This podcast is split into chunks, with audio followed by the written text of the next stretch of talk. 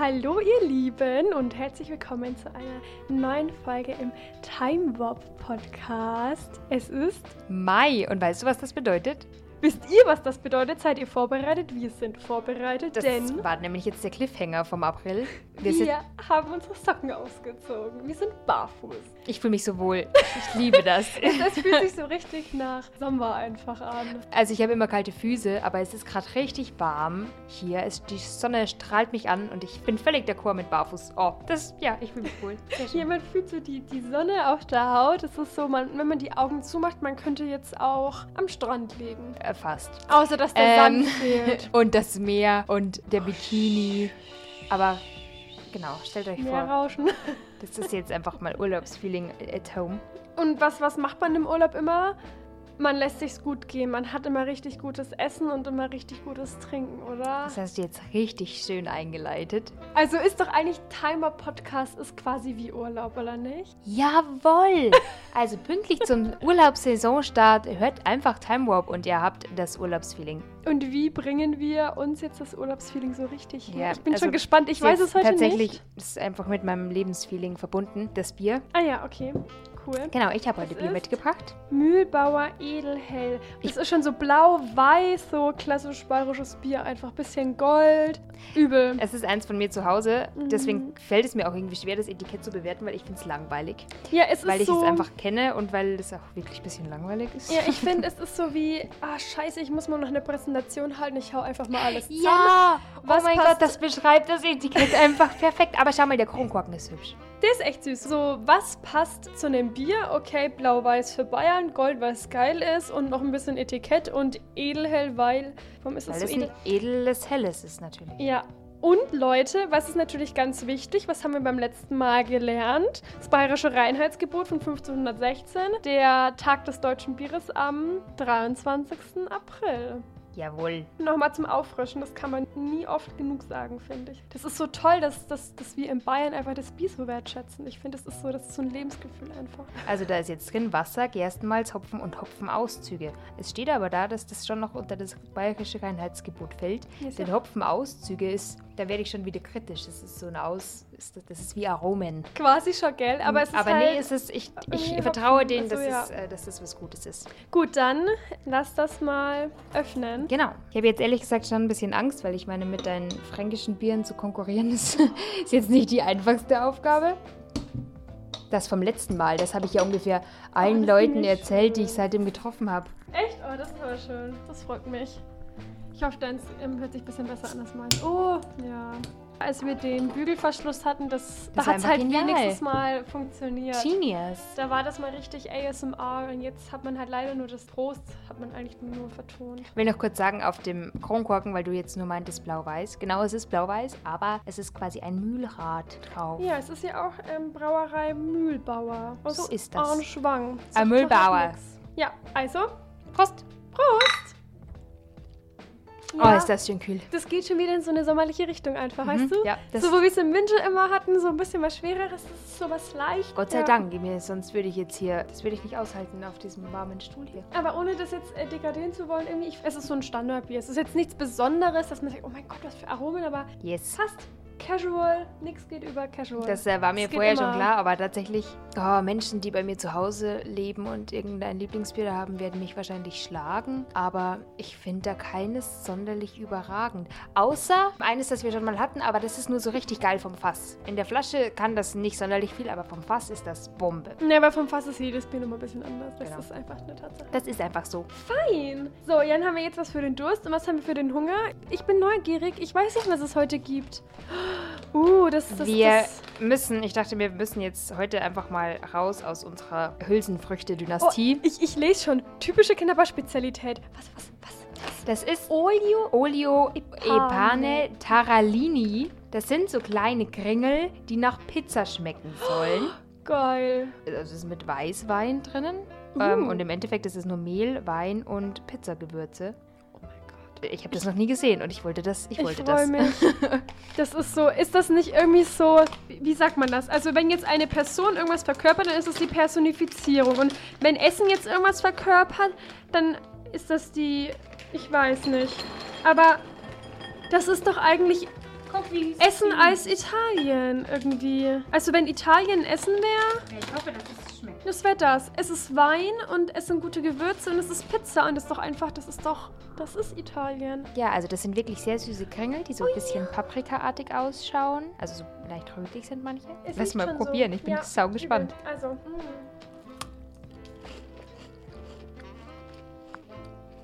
Oh, ich Mhm. mag sie. Mhm. Mhm. Pizzateig, oder? Ja, ne? Und Nee, ist kein Pizzateig. ja, aber schmeckt so wie Pizzateig. Irgendwie. Es ist wirklich nur Mehl und Wein. Und Öl. Trotzdem Wasser hat man dann, weil normal Pizzateig macht man doch mit Wasser, gell? Ja, mit Hefe ist ein Hefeteig, ein Pizzateig. Gott. Da auf die Idee muss man mal kommen, so, hey, wir, wir brauchen irgendwas Innovatives. Und dann kommt so ein Luigi daher und sagt, wir nehmen einfach Wein statt Wasser. Why not? Ja, Geil. ich finde die auch richtig lecker.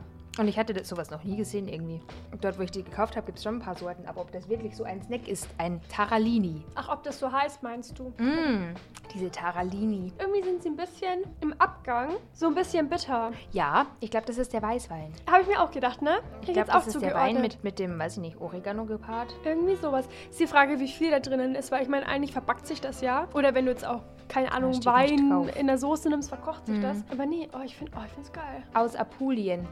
Stellt euch mal dieses Urlaubsfeeling vor. In Apulien wächst doch immer der Mohn im Juni so schön. Mm.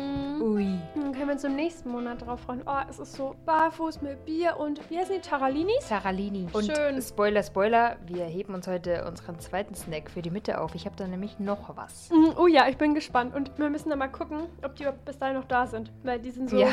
schmackhaft. Kann man auch sagen, dass schmackhaft die Idee war, die Robert Schumann in seiner Rede in Paris 1950 gebracht hat? Vielleicht. Wir sind am 9. Mai. Das ist nämlich der Europatag, beziehungsweise der Europatag der Europäischen Union. Darf ich hier mal kurz Kritik üben? Ich glaube, du hast den Schumann auf deinem Notizenzettel falsch geschrieben. Denn nach diesem Robert Schumann war meine Schule benannt und der hat keine zwei N. Ja, das kann tatsächlich sein. Das Aber tatsächlich ist, also das ist ja quasi ohne H und ohne Doppel-N und das ist ja quasi das untypischste Schumann, das man jetzt vermuten würde. Würde aber Sinn machen, weil es war ja der französische Außenminister. Hm. Also von da ist mir auch letztens meine Hausarbeit passiert. Ich habe einfach so ein N an jemanden dran gesetzt, weil man da, glaube ich, so drin ist. Weil Mustermann und Schwarzmann und überall Ja, ist so Doppel-N. ja, Männer haben Doppel-N. Wie gut, dass das bei der Aussprache ja gar keinen Unterschied mehr macht. Das hätte niemand gemerkt, Julia, wenn du das jetzt nicht gesagt hättest. Entschuldigung. Mensch. Das wurde uns in der Schule so einge Das eingetrichtert. ist so dein Mantra Schumann. Schreibt man mit einem Mhm, N. genau. Naja, So habe ich mein Abitur bekommen.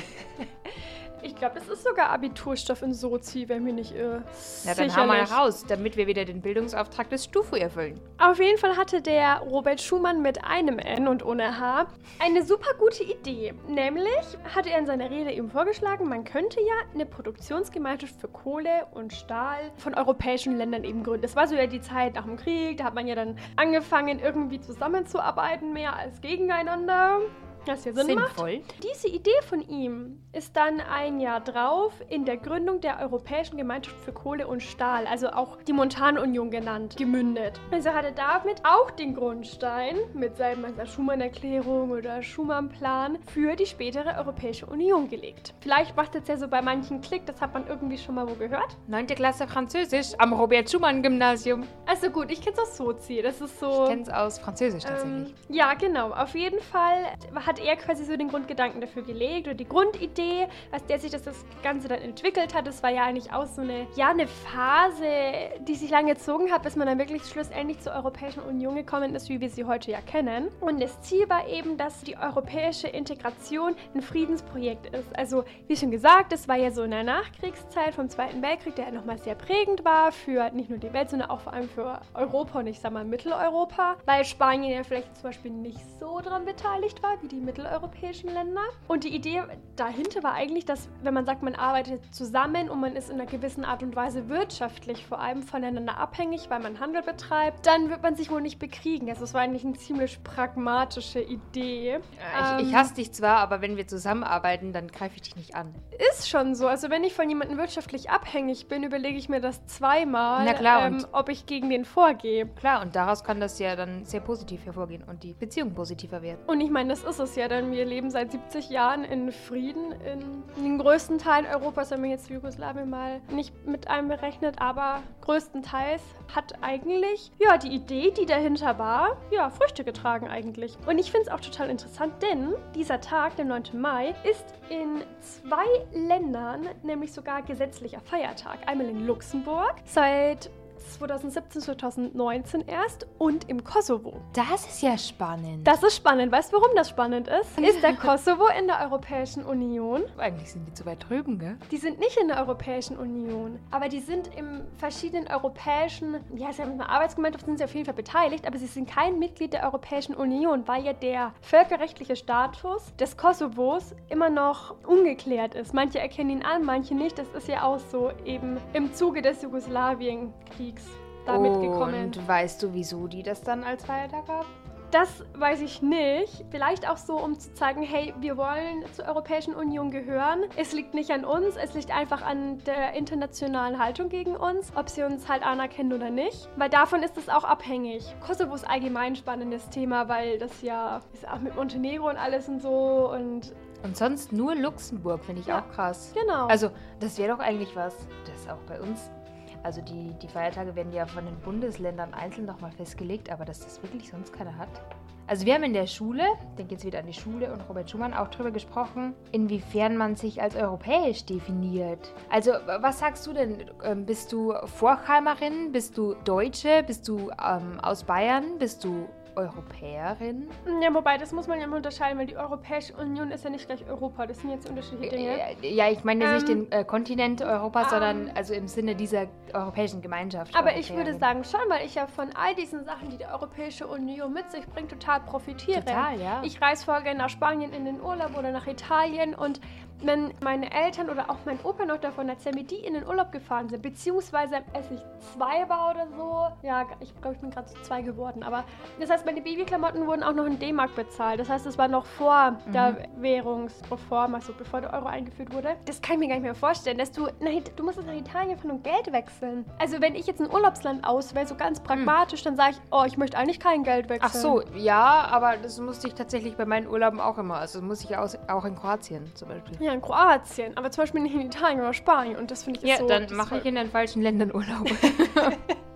Nee, zum Beispiel das. Und man, also ich glaube, man hat das gar nicht so auf dem Schirm, wovon man da eigentlich profitiert. Auch mit Arbeitsrecht und wo du überall hin kannst und einfach arbeiten kannst und Total. reisen kannst. Ich, und ich denke jetzt gerade an ähm, Erasmus zum Beispiel auch. ja, Das ist auch so total. europäisch oder so aufgebaut. Ja. Da soll das ja auch gefördert werden. Europa oder die Europäische Union kann ja eigentlich auch nur dadurch aufrechterhalten werden, dass es eigentlich ein ziemlich ähnlicher Kulturkreis ist und sich das alles nicht so krass unterscheidet. Und das sieht man, denke ich, auch daran. Also, das ist vielleicht einfach mein persönliches Empfinden, aber ich finde das ja schon. Ich finde schon kulturelle Unterschiede innerhalb von Deutschland so spannend und unterschiedlich. ja, aber das ähm, sind jetzt keine Aber klar, das ist kein, was man einen Denkweise Kulturschock oder so. nennen würde. Exakt. Wobei, gut, den kriegst du auch, wenn du nach Spanien gehst, kommt drauf an. Aber so im Ja. Großen und Ganzen hat man auch eine ziemlich westlich ausgerichtete Denkhaltung und alles Mögliche. Wo man ja auch sieht, je weiter nach Osten oder auch Südosten man geht in Europa, da ist es dann auch so, das sind weniger Länder zum Beispiel in der Europäischen Union. Das finde ich Ja. Wir hatten so. das ja schon mal mit der Schweiz. ja mit der Schweiz, genau. Die will ja einfach nicht. Ja, die Schweiz, tatsächlich. Unser Sorgenkind, die Schweiz. Naja, ähm, es gibt noch einen Europatag, weil wir jetzt schon so weit abgedriftet sind. Und zwar den Europatag des Europarates. Und das ist eigentlich anknüpfend daran, Europa ist nicht gleich Europäische Union und Europäische Union ist nicht gleich Europarat. Das ist vielleicht Verwechslungsgefahr, weil es gibt den Europäischen Rat und den Rat der Europäischen Union und alles. Das zählt ja alles zur Europäischen Union. Aber der Europarat eben nicht, denn nicht zwingend wer im Europarat sitzt, ist auch in der Europäischen Union. Der wird auf jeden Fall Oh. Am 5. Mai quasi begangen, dieser Europatag des Europarates, weil nämlich der Europarat am 5.5.1949, also sogar noch vor Schumanns Rede quasi, gegründet wurde im Vertrag von London und sollte einfach eben eine europäische internationale Organisation sein, die vor allem aus sozialen Motiven halt arbeitet. Also man wollte natürlich auch die Wirtschaft fördern und soziale Strukturen. Aber große Aufgabe des Europarates ist der Schutz der Menschenrechte. Deswegen hat er auch den Europäischen Gerichtshof für Menschenrechte. Der gehört zum Europarat. Und die Europäische Union ist halt eher auf wirtschaftliche Zusammenarbeit aus. Deswegen das sind zwei unterschiedliche Okay. Dinge. Und ich fand es dann ziemlich interessant, dass ich rausgesucht habe, wie viele Länder in den jeweiligen Organisationen sind. In der EU sind ja mittlerweile wieder nur noch 27, weil ja Großbritannien ausgetreten ist. Und im Europarat sind 47. Also fast alle Länder Europas, bis auf den Vatikan, der sich ja eh aus ziemlich allen politischen Sachen raushält. Weißrussland und der Kosovo eben. Und das fand ich ziemlich interessant, dass so viele. Total. Vor allem ich habe, und ich glaube, es geht vielen so, wenn man hört europäisch, dann kommt irgendein Institutionsname und das ist alles eins irgendwie so. Und Ursula von der Leyen ist Vorsitzende von diesem alles Ja, eins. genau, So. aber auf jeden Fall, der Europarat zählt eben nicht dazu. Nicht. Also ich meine, für die EU muss man ja bestimmte Voraussetzungen erbringen. Deswegen, die Türkei ist ja immer noch nicht in der EU, weil ja eben, ja, das so ein Richtlinienkatalog ist. Aber im auch, dass man- Europarat. quasi. Ja, genau, im Europarat. Im Europarat sitzen auch quasi so als Aufsichtsmitglieder zum Beispiel Mexiko und Japan. Oh, richtig Also crazy. das ist halt echt super spannend und ich glaube, das liegt halt auch daran, weil das ja doch nochmal vor dem Grundstein quasi der EU, also der Montanunion geschehen ist. Also das ja direkt eigentlich, das heißt direkt nach dem Krieg, aber 1949 ja ins Leben gerufen wurde. Und das fand ich total interessant. Also du kannst quasi daran beteiligt sein, dass du, wobei es natürlich, ich meine, ich bin noch nicht in einem Rat, der sich für Menschenrechte einsetzt und kann dann nicht mal die Auflagen für, die, für den Beitritt für die EU erfüllen. ja, das ist tatsächlich ein bisschen widersprüchlich. Ich meine, das beim Kosovo ist was anderes, ob der jetzt völkerrechtlich anerkannt ist oder nicht. Aber wenn jetzt in einem Land Menschenrechte so nicht eingehalten werden oder so, was jetzt ein kompletter Ausschluss für eine EU-Mitgliedschaft ist, ist halt, finde ich, auch ein bisschen widersprüchlich irgendwie. Mhm. Also sie arbeiten ja zusammen, die zwei Institutionen, und verbinden ja eigentlich auch ja, die gleichen Werte und haben ja eigentlich das gleiche Ziel in einer gewissen Art und Weise. Das ist wirklich spannend, ob das sich mal noch so ähm, mehr annähern wird, damit dass noch mehr Leute, also oder mehr europäische Länder der EU beitreten. Also der ehemaligen Montanunion EU, der Europäischen Ja. Gemeinschaft.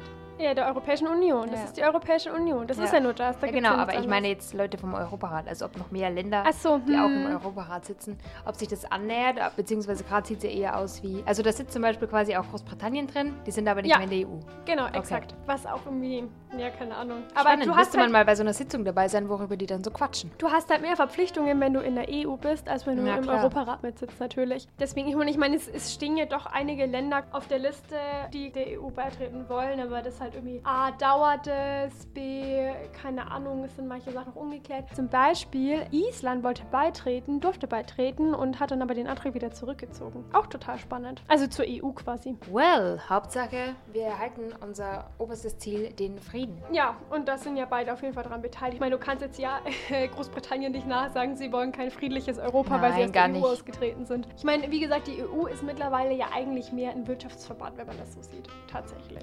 Ich muss jetzt wieder mit der Schule anfangen. Denn so, sie war das mit diesen verschiedenen EU-Szenarien. Ob das ein Super-Europa wird, ob das ein... ähm, Ah ja, genau. Kennst du die noch? Ja, Ah, ich ja, weiß die ja. anderen nicht mehr. Aber es ging quasi... Ob das quasi so wie die USA wird Genau. und werden kann oder irgendwie so. Also ob man das so krass irgendwann vielleicht vereinheitlicht. Wollte nicht Macron auch in diese Richtung streben? Bin mir aber nicht mehr Keine sicher. Ahnung, aber das kann ich mir halt nicht vorstellen, vor allem jetzt, wo man doch merkt, dass in vielen Ländern einfach so das Nationale wichtiger wird und vordringt, ohne das jetzt quasi in einen negativen Ausmaß zu sagen, aber dass man einfach auch immer mehr darauf stolz wird. Und das, glaube ich, würde sich damit auch schneiden, dass man sagt, man wird halt ein Staatenverbund. Mein äh, Gefühl ist, es wird so mehr in den Diskussionen schon sein, dieses sich als europäisch definieren, diese Identität wirklich als Europäer, Europäerin zuzuschreiben. Aber letztendlich sehe ich da jetzt gerade in nächster Zeit keine große Änderung am grundsätzlichen, oder? Nee, und ich meine, gut, ich bin Europäerin, ist ja dann eher, ich identifiziere mich mit den Werten, auch die Werte der Europäischen Union und so. Ich glaube, das ist ja das, was ich sage. Ich identifiziere mich als Europäerin. Weil man könnte jetzt so sagen, zum Beispiel, wenn ich jetzt, ähm, wenn man nach Asien schaut und da geht ja immer die ganze Debatte um Rassismus und alles und man kann ja nicht sagen, ja, das ist eine Asiatin, weil, Leute, es gibt so viele asiatische Länder, so, hey, was ist eigentlich los mit dir? Ja. Ähm, ich glaube, da würde niemand sagen, ich identifiziere mich als Asiat oder als Asiatin. Asien, wobei Asien Hm. halt nochmal um eines größer Wobei ist. die ja schon ein kollektiveres Denken haben. Aber ich wüsste jetzt nicht, Ah, ob jemand spannend. in Indien sagt, ey, ich bin Asiat und ein Russe oder eine Russin sagt, ey, ich bin Asiatin und Ja. kann ich mir irgendwie ja. nicht so vorstellen, weil das dann auch so unterschiedliche Gesellschaften sind. Und da ist man wieder bei dem, dass das in Europa ziemlich kohärent ist, was das anbelangt. Dadurch, dass es auch ein bisschen kleiner ist und so, es ist ja auch nach Australien der kleinste Kontinent. Wobei natürlich in Asien, wenn wir zwischen Europa und EU unterscheiden, müssen wir auch, ähm, also ich meine dieses Identifikation als Europäerin au bezogen auf die EU, also auf diese Gemeinschaft und nicht auf den Kontinent. Und dann Ja, genau. muss man das quasi auch so betrachten. Aber das ist auch ziemlich ähnlich einfach, finde ich. Mhm. Weil die Ziele und Werte der Europäischen Union sich auch größtenteils mit denen der europäischen Länder überschneiden. Und ich glaube, das ist jetzt zum Beispiel in Asien nochmal ein bisschen anders.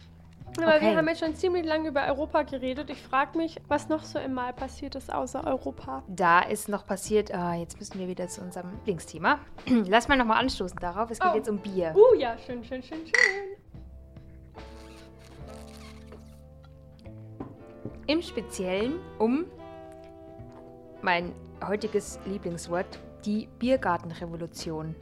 Oh, schön. Das kann Ich eigentlich nur was Gutes Ich sein. lieb's. Und zwar war es so, dass am 12. Mai 1995 in München so 20.000 bis 25.000 äh, Bürger und Bürgerinnen gegen ein Urteil protestieren, das die Sperrstunde für Biergärten auf 21.30 Uhr vorschiebt. Oh nein, wie können sie nur? Halb zehn, crazy. Könnt ihr euch das vorstellen, dass man Hm, Sperrstunde um halb zehn hat? eigentlich ein Luxus, ne? Mm, ja, das lassen wir jetzt mal so stehen. Genau, und diese Demo wird eben als Biergartenrevolution bezeichnet und soll dem Erhalt der Bierkultur dienen. Denn die hat man in Bayern ernsthaft gefährdet gesehen. Ah, das ist doch so ein Schutz für die bayerische Bierkultur. also, Mensch. den Bayern kann man einfach nicht ihr Bier nehmen. Diese Bezeichnung ist schon ziemlich drastisch. Mhm. Ähm, das Ganze geht eben zurück auf ein Urteil des Bayerischen Verwaltungsgerichtshofs, denn in ähm, Pullach war das, glaube ich, genau, haben Anwohnende wegen des Lärms geklagt. Und dann wurde dieses Urteil erlassen, dass, es ging tatsächlich auch nur, so wie ich das jetzt verstanden habe, um diese eine Wirtschaft, in der die Sperrstunde auf 21.30 Uhr vorgezogen wurde. Das hat alle mobilisiert, weil das sowas war in einer Wirtschaft und Mm. nicht jetzt irgendwie allumfassend Also, für mehrere. so habe ich das jetzt aufgefasst. Ich bin mir nicht 100% sicher, aber doch, Mhm, genau. okay, das mhm. Urteil hat sich auf diesen, die Waldwirtschaft in Pullach bezogen. Und dann haben Politik, Wirtschaftsverbände und Medien einen Volkszorn organisiert. also wirklich, die Formulierung fand ich ähm, Ah ja. ziemlich amüsant.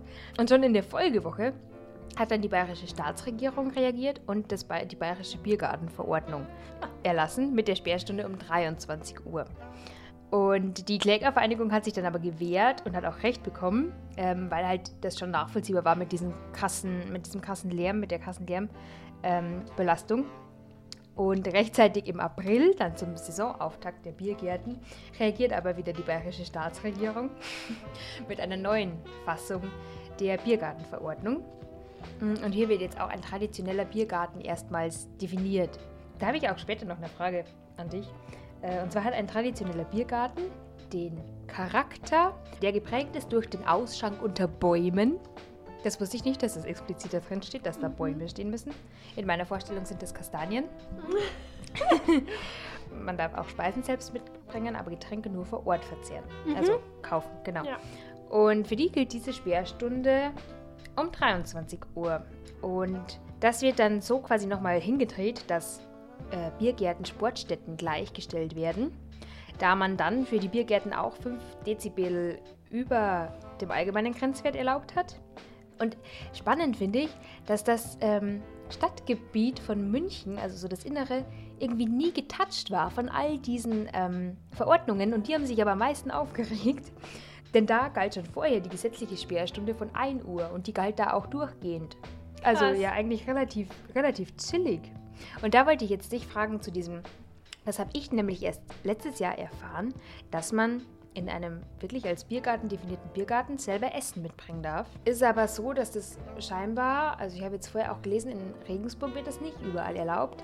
das ist eher in München, weil das einfach noch ursprünglicher scheinbar diese Biergarten, Biergartenkultur sich zuschreibt. Und weißt du, wie das bei dir ist? Also ich kenne das, dass du sagst, okay, du nimmst deine eigene, deine eigene Brotzeit mit, aber ähm, das Trinken holst du dir dort vor Ort.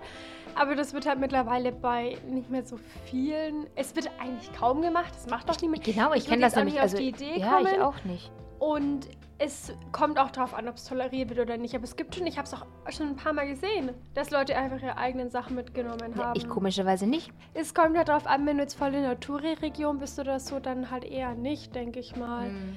Aber ich erinnere mich, dass ich das schon mal wo gesehen habe, dass dann, es war so ein älteres Pärchen, glaube ich, die haben dann ihre Brotzeit-Decke ausgepackt und alles Mögliche. Süß. Ich finde das eigentlich Ähm, super cool. Ich frage echt, ich glaube, ich will das echt mal in Regensburg rausfinden, weil jetzt so die Rosen, die ich im Kopf habe, da kann ich mir das nicht vorstellen, dass man das darf. Nee, kann ja auch sein, dass sie das verbieten von Mhm. sich aus. Ähm, Das finde ich aber irgendwie doof. aber ich kenne das das. ist dann kein traditioneller Biergarten. Hm, ja, genau. Ähm, diese Demo war übrigens gleich erfolgreich, weil dann der Edmund Stoiber von der CSU mh, das direkt bis 22.30 Uhr verlängert hat. Unsere Snaggies sind schon halb aufgebraucht. Übrigens wollte ich noch sagen, die, die nicht so rötlich sind, die sind krass bitter. Also so, diesen, diesen Weißwein hat man da krass drin. also es ist schon ziemlich, also das, das schmeckt man schon. Richtig spannend finde Es ich ist das. schon schön herb. Ja, auf jeden Fall, wir haben ja hier, die haben hier noch, noch, noch was. Hallo, ich gucke Genau, schon. wir haben hier noch was. Was kommt denn noch? Äh, das war gut teuer und es ist wenig drin, aber ich wollte das mal probieren. Ich habe Reischips gekauft. Oh, hoffe, dass die jetzt nicht so fad schmecken wie Reiswaffeln. ist halt kein Couch Potato. Ist Reiswaffeln. Genau, hier steht drauf, wenn du diese Packung in der Hand hältst, hast du den ersten Schritt schon getan. Und jetzt ganz langsam von der Couch aufstehen, Fernbedienung gegen Smartphone eintauschen und Reis, Reiszubehör und Reisrezepte aus der ganzen Welt entdecken. Ach so, und dann ist es eine Werbung für die Marke. Okay. Achso, Nun gut. ich bin gespannt. Ich bin gespannt. Irgendwie muss ich gerade so an Reiswaffeln denken. Kennst du die? Aber Reiswaffeln sind auch richtig geil mit Schokolade oder mit Joghurt oder so. hoffe, es schmeckt nicht wie Reiswaffeln. Ach so. genauso Ja, es ist ja auch- Bitte enttäusch mich jetzt nicht. Und was ist salzig und nicht süß? Das macht ja vielleicht einen Unterschied. Es gab auch noch mit anderen Geschmäckern, aber ich wollte jetzt mal die, die, die hier probieren. Die Casual. Oh, ich mache die hier mit drauf, okay? Oh, okay, ja, ich würde sie dann. sp- Naja. Hm. Ach so. Was denn? Ich würde sie noch umswitchen, weil sonst geht der Geschmack da drauf und das Salzen ich jetzt nicht so cool. ehrlich oh nein, Salz auf dem schon gesalzenen Pizza. Ja, ich weiß nicht. Ah ja, die können wir ja gleich snacken. Okay. Okay, Moment. Es sieht ja wirklich aus wie so Reiswaffeln, die Ganz halt dünn. einmal geschrumpft sind. Hm. Hm, schmecken auch so. Mhm. Hm, na, na, Eins zu eins Reiswaffeln. Ich finde die sogar besser wie blanke Reiswaffeln. Ich auch. weil blanke Reiswaffeln. die haben doch noch mehr, Kni also mehr Crunch. und es ist ein bisschen salzig. Mhm. Und die normalen Reiswaffeln, das finde ich, die kriege ich einfach nicht runter. Also ich, mach- find sie brauche okay. irgendwas dabei. So diese Joghurtglasur oder Schokoglasur, Mhm. die finde ich, ja, die sind ein guter. Das wäre sowas, weißt du, wenn ich eine lange Zugfahrt vor mir hätte, das würde ich einpacken. Mhm. Ja, aber ich glaube, die Kombi ist gut. Ich finde die Kombi irgendwie weird. Sorry. Weil irgendwie ist das so, ich weiß nicht, das ist so, das sind so zwei komplett unterschiedliche Produkte. I'm sorry. Mm, Alles gut, aber schmeckt ja, passt ja. Ankündigung. Ah, hoffentlich schaffe ich dann das das nächste Mal. Nächstes Mal mache ich selber Cracker. Ich habe letztes Mal Cracker gemacht. Und die sind unerwartet gut geworden. Und ich hoffe, dass ich die wieder so hinkriege. Oh, ich freue mich, das wird cool. Ja. Und. Na ich dann. kann weiterfuttern, während du den nächsten Fact auspackst. Genau, Mega. jetzt, jetzt wird es nämlich ein bisschen spacig. Ganz anders als hier unsere Reiswaffeln. Und zwar startet am 17. Mai 1999 das Projekt, ich hoffe, ich spreche das jetzt richtig aus, SETI at Home. Das ist ein wissenschaftliches, ähm, oder dieses SETI ist ein wissenschaftliches Aufgabenfeld mit dem Ziel, außerirdisches Leben zu finden.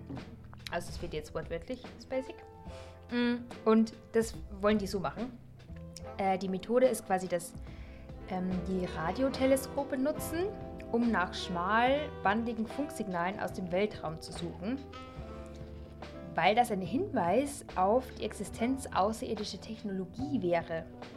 Ähm, weil diese Signale können nicht natürlichen Ursprungs sein. Und ich finde diesen Ansatz sau spannend, dass man sagt, man sucht jetzt nicht nach, nach Leben oder, oder Wasser oder so, Mhm.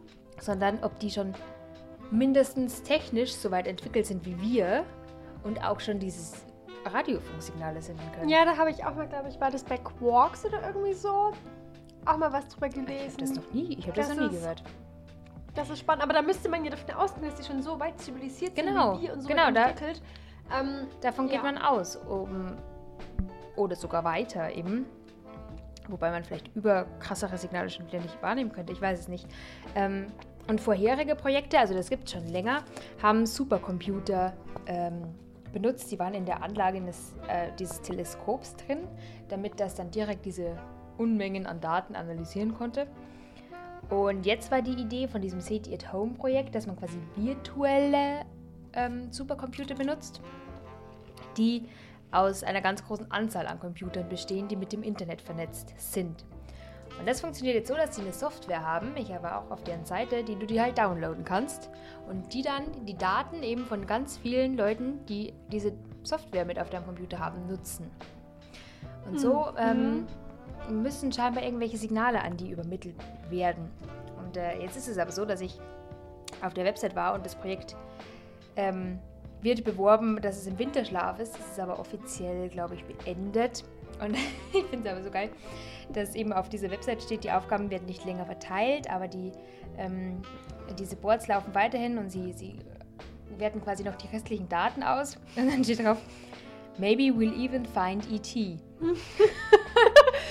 Das finde ich, find ich richtig cool. Und genau, das ist seit dem 31. März 2020 eingestellt. Bisher gab es da keine Beweise, aber es gab einige Hinweise darauf, wo man denn noch genauer forschen könnte. Also so Mhm. ähm, ja, spezielle, spezielle Sachen eben im All. Und auch ein weiterer Grund ist, dass einfach der Aufwand für ähm, Analyse und Verwaltung so extrem gestiegen ist. Und die Ressourcen des Projekts, also man hat ja diese ganze Software und so, ähm, sollen auch in Zukunft weiter im Dienst der Wissenschaft stehen. Zum Beispiel kann man neuartige Virusvarianten erforschen. Oder ähm, auch ein, ein Cancer Research Project wurde gestartet. Und genau, wie gesagt, ich finde diesen Ansatz total spannend, dass sie davon ausgehen, dass sie schon mindestens unseren technischen Stand haben. Und ich wollte dich noch fragen, wie du dir außerirdisches Leben vorstellst. So, also dieses klassisch UFO grün schleimig oder, oder sind die halt technisch einfach schon weiter als wir? Also, oder glaubst du, das gibt's nicht? Was, Keine Ahnung, also ich finde es total spannend, weil das heißt immer so rein rechnerisch gesehen und rein von der Wahrscheinlichkeit her müsste es ja schon irgendwo in diesem riesengroßen Weltall irgendwo in irgendeiner Art und Weise Leben geben. Ähm, aber wie das aussieht, ist ja so, who knows. Ähm, aber auf jeden Fall, wenn ich an Außer Außerirdische denke, gut, man hat natürlich immer dieses Bild von diesen grünen Viechern oder Ich so, denk mir oder halt- wie das halt in den Filmen immer dargestellt wird, aber so ist es ja ist sicherlich natürlich nicht. Kann ich mir jetzt nicht vorstellen. das, ich denke mir gerade, das Problem ist halt das Framing als Außerirdische oder Aliens. Wenn wir das vielleicht anders bezeichnen würden, hätte man ein ganz anderes Bild im Kopf. Also wenn Ach wir das so. bezeichnen als eine andere Zivilisation im All. Ja, wobei ich glaube, das ist einfach schwierig, sich das auch irgendwie so vorzustellen, weil man Natürlich. irgendwie, weil du zum Beispiel, wenn du jetzt Außerirdische anschaust, wie sie ja in Filmen auftauchen, dann haben die ja doch schon ziemlich viele Ähnlichkeiten mit Menschen.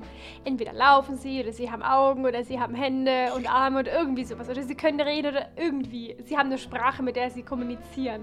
Und ich meine, man, wir ähm, kreieren oder machen uns ein Bild von Außerirdischen auf der Basis, wie unsere Gesellschaft ist, wie unsere Zivilisation ist. Aber es kann ja komplett anders sein. Das können ja auch irgendwelche Tiere einfach sein in irgendeiner Art und Weise. Oder es sind einfach nur Amöben oder so. Und das wäre eigentlich auch schon Lebewesen, weißt du? Oder ist es eine Art von Leben, die in unserer Gesellschaft gar nicht mehr als Leben definiert ist, aber es ist was da. Ja, das sind irgendwie nur so Pflanzen oder so. Das ist ja eigentlich auch schon Leben. Also deswegen finde ich, ist es Mhm. einfach so. Ist bestimmt mega spannend, wenn man daran arbeitet. Aber es ist so, es ist einfach so unvorstellbar irgendwie. Also man, das kann man sich einfach nicht vorstellen. Das finde ich auch so ermüdend, weil wenn ich mir denke, ich würde da was rausfinden, dann würde ich irgendwie Kontakt zu denen aufnehmen wollen. Aber das ist ja alles so viele Millionen, Milliarden Lichtjahre entfernt. Ja, das werde ich nicht mehr erleben. Vor allem ist ja auch wieder so, wie willst du denn mit denen Kontakt aufnehmen? Weil, kannst du nicht davon ausgehen, dass sie jetzt Englisch können oder sowas. Und ist das sinnvoll, mit denen Kontakt aufzunehmen, wenn sie sich, wenn sie einfach nichts von uns wissen und wir nichts von ihnen und weiß nicht, Ja. da wäre mir meine Zeit irgendwie zu schade dafür.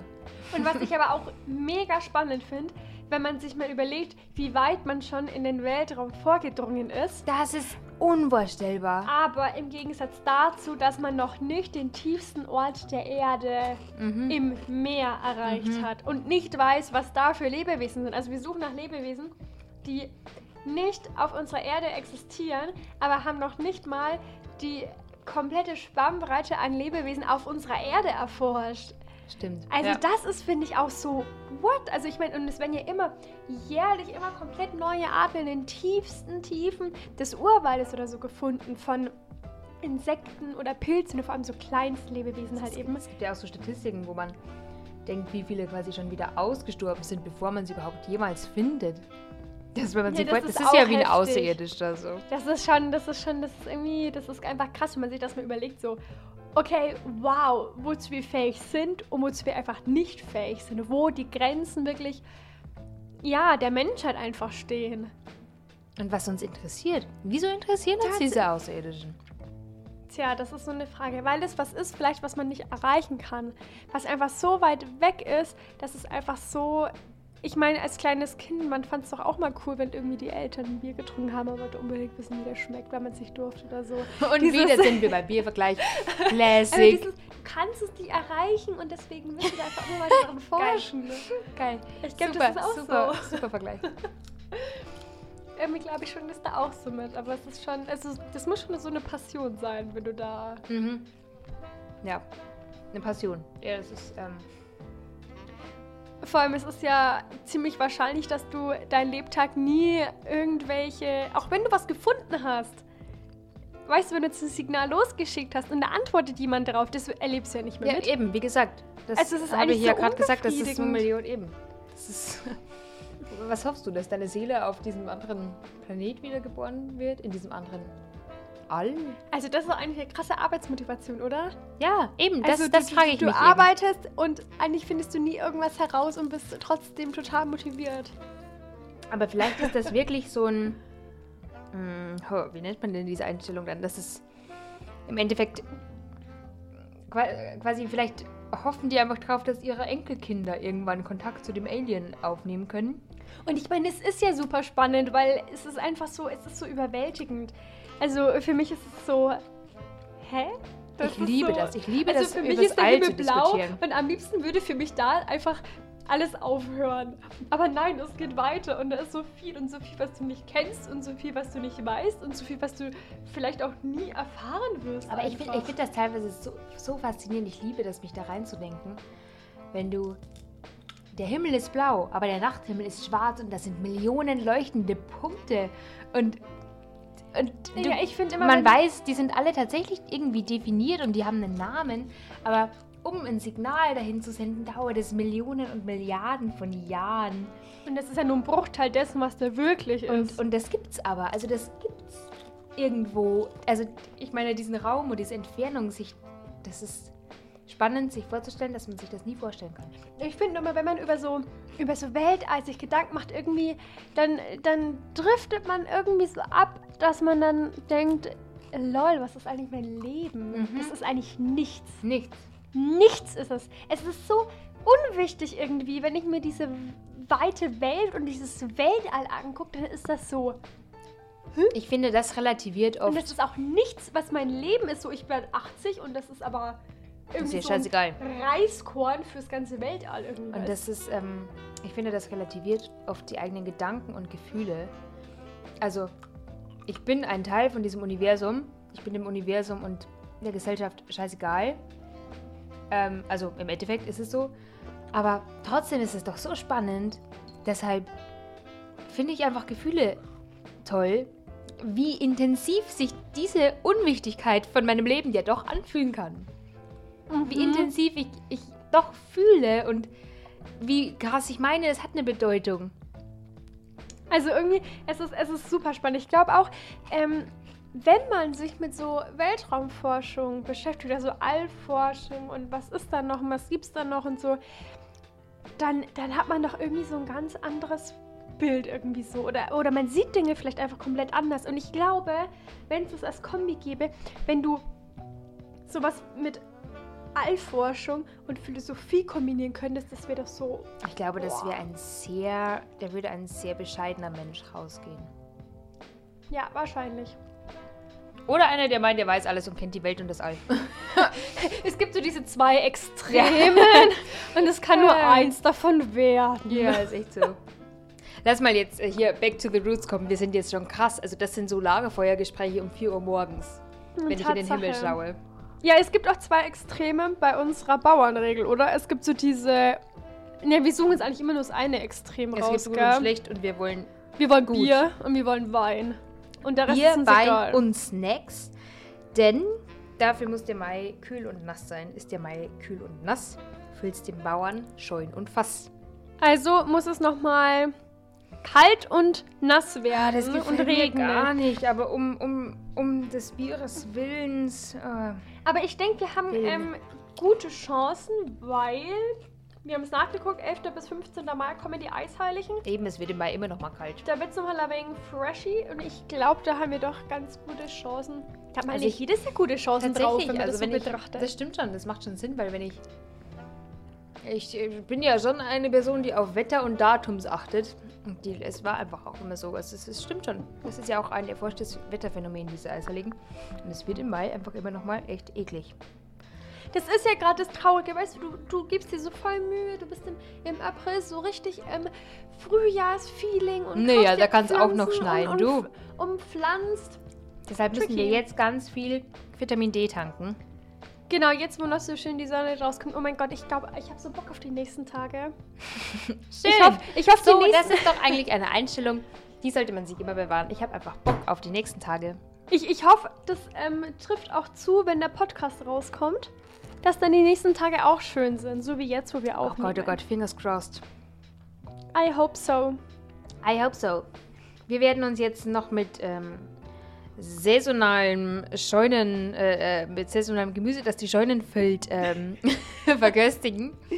Mit, äh, ohne, so mit ohne Socken. Ohne Socken. oh, ich habe so warme Füße, das ist so schön. Ich lieb's. Also meins ist leer, wie ist deins? Also ich fand's lecker. Ich habe noch den äh, letzten Schluck. Das freut mich. Ich, ich, weiß, ich kann nicht mit einem fränkischen Bier konkurrieren, aber, mm, no, aber ich gebe mir Mühe. das ist schon gut. Es hat perfekt in die Situation gepasst. Und mit dem letzten Schluck, den Julia gerade noch nimmt oder genommen hat, das ist ja perfekt. Ähm, würde ich sagen, verabschieden wir uns, nachdem wir wieder ellenlang gelabert haben. Hoffentlich sehr informativ. Hoffentlich hört ihr uns gern zu. Und wir sehen ich kann verstehen, wenn ihr zwischendurch eine Pause braucht. ja, das ist tatsächlich verständlich. Aber wir sehen uns dann das nächste Mal schon unter der Junisonne. Ja, wir laufen mit großen Schritten zu unserem Jubiläum. Da haben wir nämlich einjähriges.